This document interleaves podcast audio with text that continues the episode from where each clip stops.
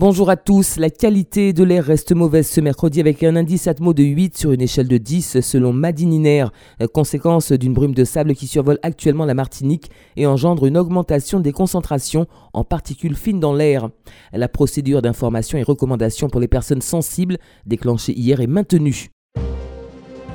Au chapitre politique, lors des questions au gouvernement qui se déroulaient ce mardi à l'Assemblée nationale, le député Serge Letchimy a interpellé le gouvernement sur la question des 50 pas géométriques en Outre-mer. Il dénonce notamment la non-application de la loi littorale de 86 qui instaure la servitude de passage. On écoute l'intervention du député Serge Letchimy suivie de la réponse de la ministre des Outre-mer Annick Girardin. Les récents événements de Font-Larion de la commune de Sainte-Luce en Martinique sont révélateurs d'un sentiment d'injustice et d'un profond malaise qui traverse le pays sur la question foncière. Cette situation met aussi en évidence les carences inadmissibles de l'État quant au respect de la liberté de circulation le long des plages. Face à des troubles publics qui risquent de s'aggraver, la responsabilité de l'État est engagée. Pouvez-vous nous indiquer un nouvel agenda en vue de respecter les obligations de l'État?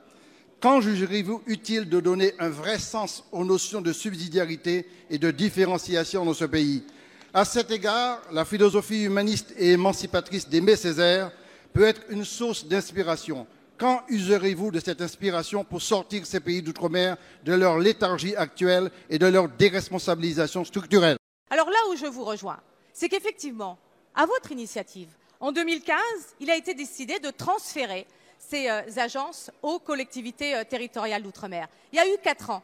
Eh bien, ça n'a pas été fait. Il y a toujours eu beaucoup de bonnes raisons pour ne pas le faire. Mais quand je regarde bien le dossier, ces raisons, elles ne sont pas valables. Et vous avez raison. Chacun doit prendre ses responsabilités. Et j'ai proposé, et nous le ferons avec mes collègues François de Rugy et Jacqueline euh, Gourou, de faire une proposition dans le futur projet de loi risque naturel outre-mer. Après plusieurs phases de sélection, les jeunes étudiants engagés dans le Caribbean Entrepreneurship Challenge de TICA abordent la dernière étape de la compétition. La finale se déroule aujourd'hui et demain au domaine de la pagerie des Trois Îlets. Les gagnants remporteront entre 1000 et 10 000 euros pour la première place. Les cinq finalistes bénéficieront par ailleurs d'une assistance technique pour la réalisation de leur projet.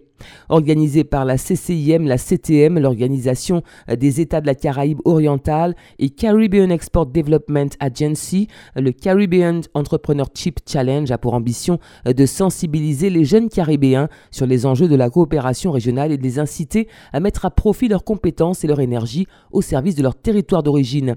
L'occasion également de promouvoir l'innovation entrepreneuriale. Dans un communiqué, le président du conseil exécutif de la collectivité territoriale de Martinique rappelle à la population que pour des raisons de sécurité, l'accès et toute activité sont interdits sur le plan d'eau du barrage de la Manzo et de ses abords. Il s'agit notamment de baignades, pêche, abreuvement ou encore arrimage des animaux et des rassemblements nocturnes notamment et d'une manière générale toute activité pouvant porter atteinte aux personnes et aux biens. Au Gros Morne, une réunion d'information portant sur le plan local d'urbanisme de la ville se tient ce mercredi à 18h à l'école mixte C. À cette occasion, plusieurs points seront abordés, notamment le rappel des grandes étapes de la mise en œuvre du PLU, les chantiers en cours et les prochaines étapes en vue de son évolution. Des travaux de marquage au sol ont débuté ce lundi sur le port du François. Ils se poursuivront jusqu'au 14 juin. Objectif favoriser le stationnement et la circulation en toute sécurité des plaisanciers, touristes et marins-pêcheurs sur le port. À noter également l'association martiniquaise pour l'éducation des déficients auditifs et visuels propose une conférence publique ce mercredi à 16h à l'Université des Antilles sur le thème cerveau, attention et écran. Quelle stratégie pour une consommation saine et bénéfique? Cette rencontre sera animée par Nadira Gallois, docteur et chercheur en sciences et neurosciences cognitives. C'est la fin de cette édition, merci de l'avoir suivi. Bon après-midi à tous.